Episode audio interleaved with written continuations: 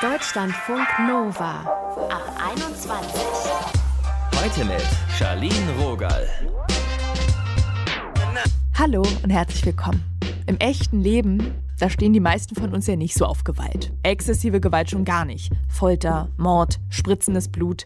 Aber im Film, in Serien, da wird's gerne brutal. Egal ob jetzt in Splatterfilm, Horrorfilm oder Serien eben wie Squid Game. Das fasziniert uns irgendwie. Warum? Das checken wir heute.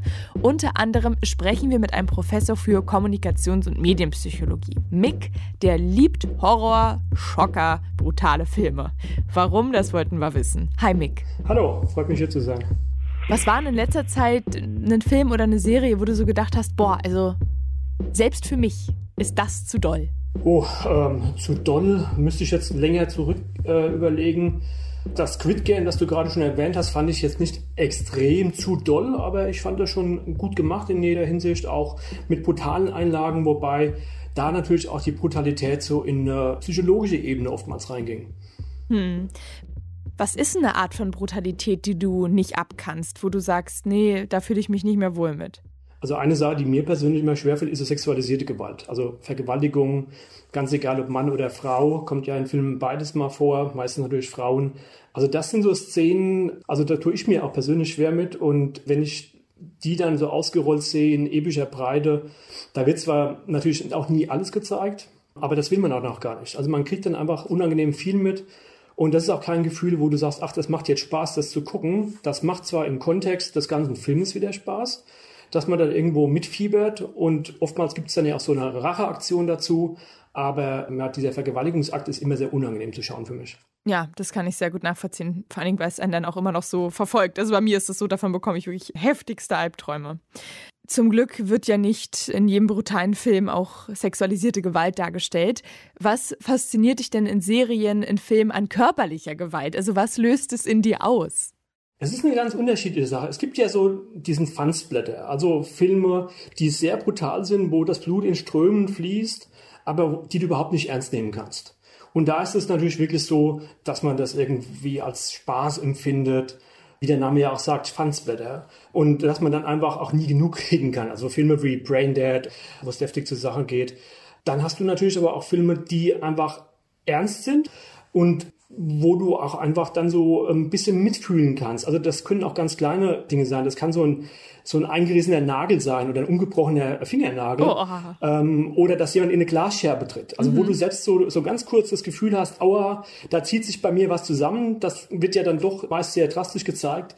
Und wo man dann so, naja, psychisch zumindest mitfühlen kann. Und das macht natürlich auch so die Begeisterung aus, dass man so ein Stück weit zwar auf der sicheren Couch sitzt, aber auch gleichzeitig das Ganze fühlen kann.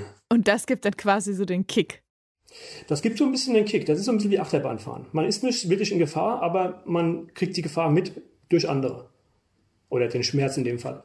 Oft geht es ja auch um so psychische Gewalt, also so schneide ich mir lieber die Zunge raus, lasse ich mich eher von einem Zug überfahren. Ich glaube, das war in den Saw-Film, wenn ich mich richtig erinnere. Genau, das war im letzten Saw. Mhm, was fasziniert dich daran?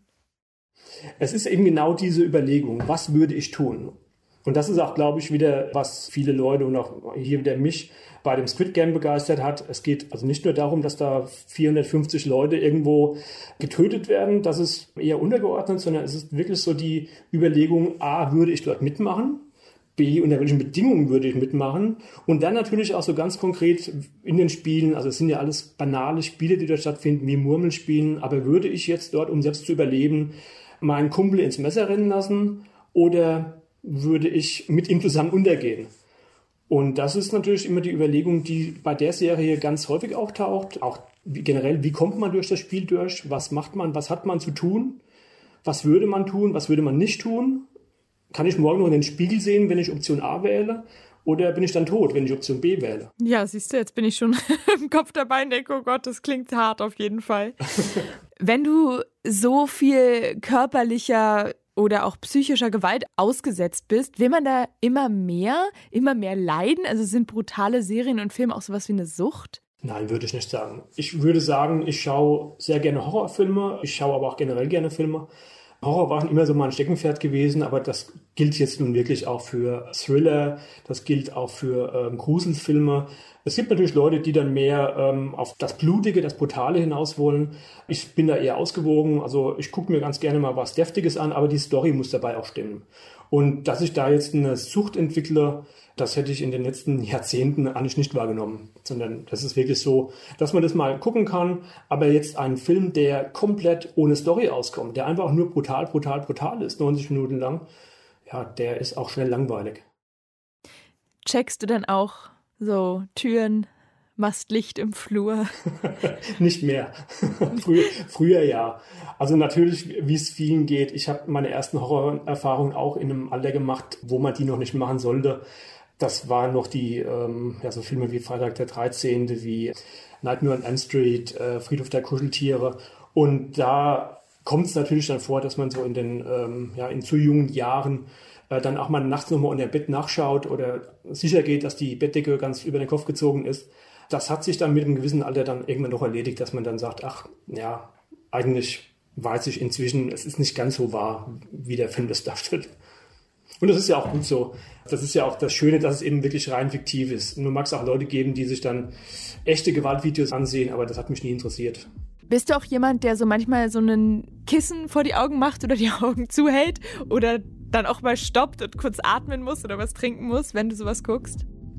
Weniger bei Gewalt. Also dann tatsächlich eher so ein gut gemachter Gruselfilm, der, ja, wo du dann doch zwar einerseits weißt, gleich springt jetzt irgendwas hinter dem Busch hervor oder aus dem Schrank. Da hat man eher mal so diesen Moment, dass man sagt, ach, ich bin etwas angespannt. Bei Gewalt, ja, ähm, dann guckt man zwar durch, und man guckt auch hin, aber es ist natürlich, wie ich schon sagte, es gibt so Szenen, die guckt man dann vielleicht kein zweites Mal. Da reicht dann der Film einmal und dann hat man den vielleicht als DVD im Schrank stehen und da bleibt er auch stehen und verstaubt. Mick habt ihr gehört und falls ihr Filme oder Serien im Grusel-Psychosektor sucht, dann checkt doch mal thrillandkill.com, das ist seine Seite.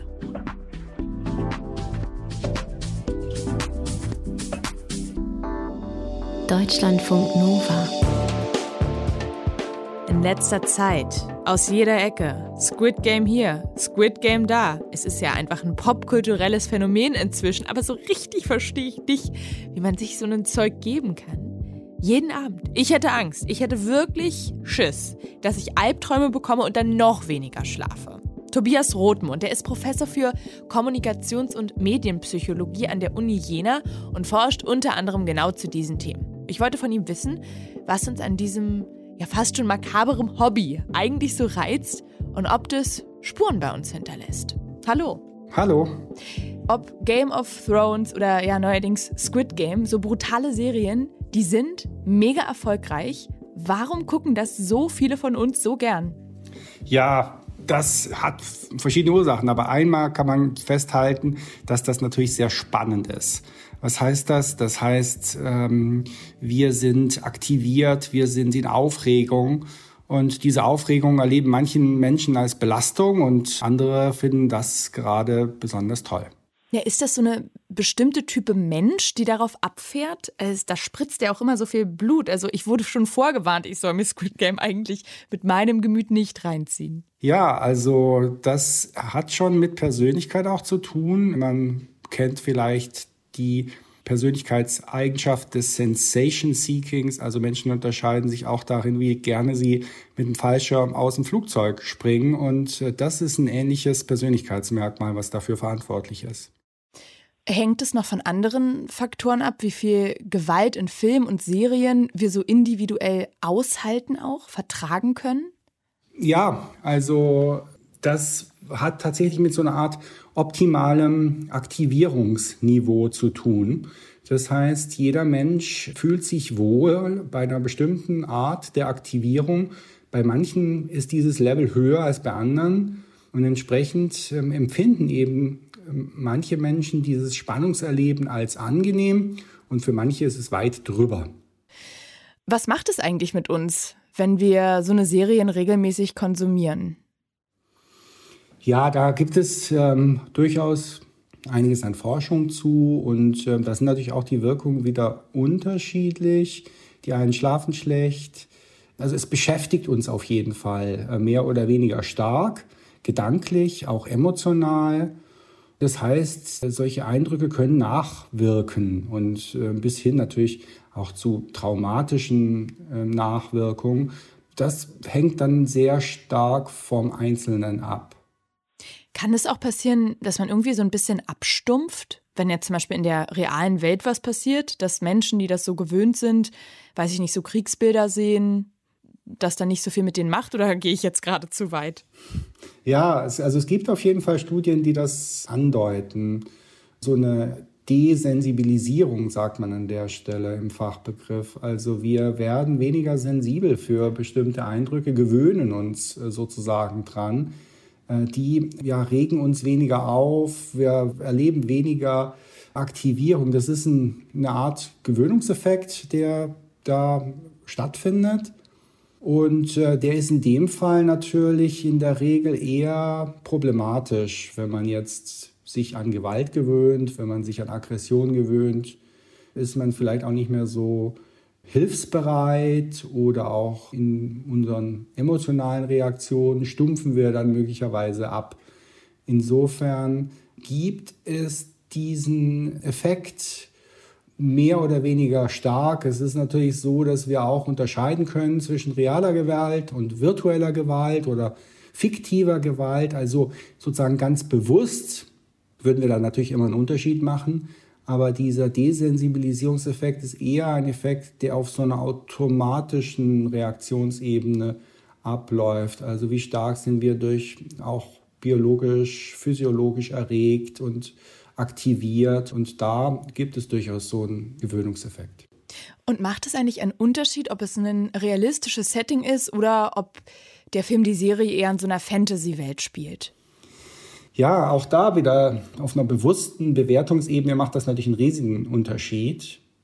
Aber es gibt schon Studien, die auch darauf hindeuten, dass unser Organismus da eigentlich nicht so einen großen Unterschied macht. Das heißt, wir haben sozusagen so ein, so ein System in uns, was eher tierischen Ursprungs ist, kann man sagen. Und äh, dieses System macht jetzt nicht so einen Unterschied, ob das ein Fantasy-Kontext ist oder ein realweltlicher Kontext. Es reagiert eher auf Bedrohung und auf bestimmte Merkmale, die da relativ unabhängig sind von der Kontextualisierung.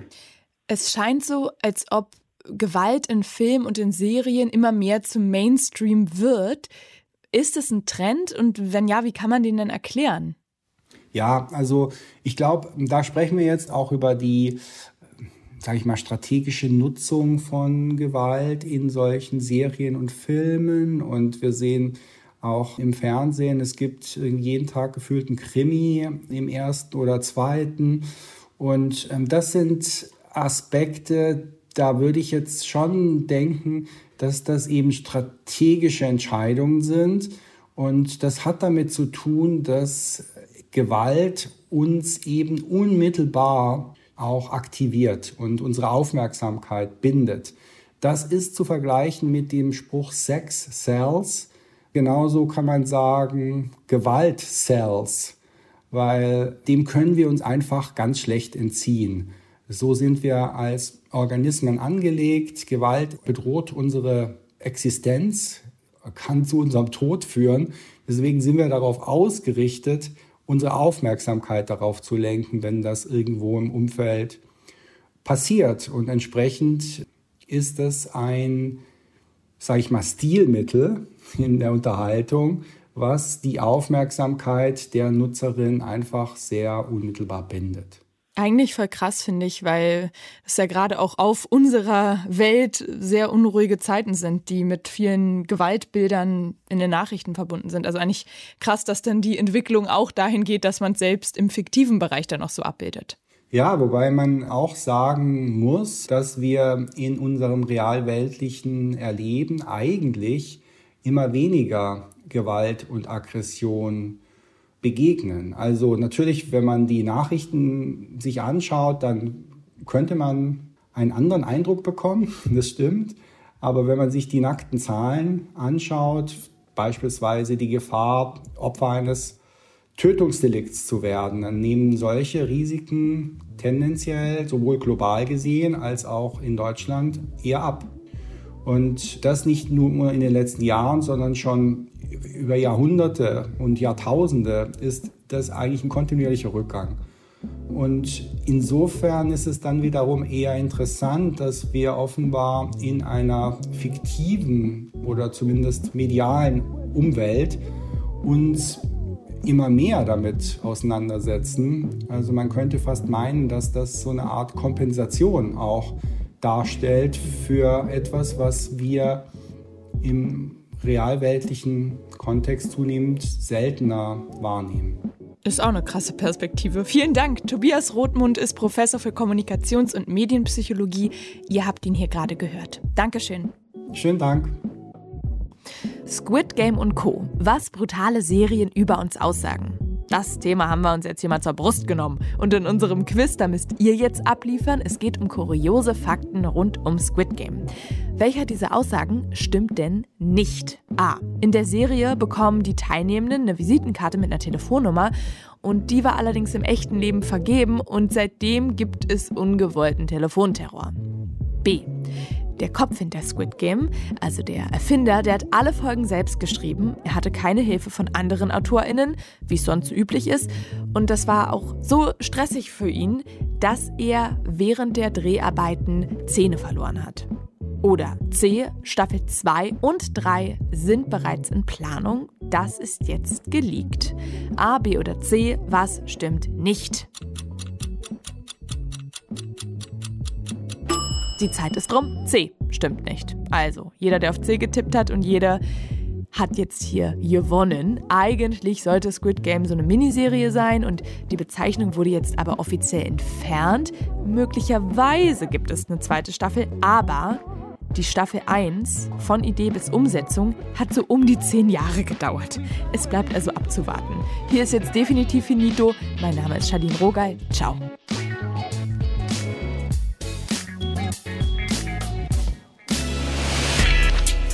Deutschlandfunk Nova ab 21. 21. Montags bis freitags ab 21 Uhr und auf deutschlandfunknova.de.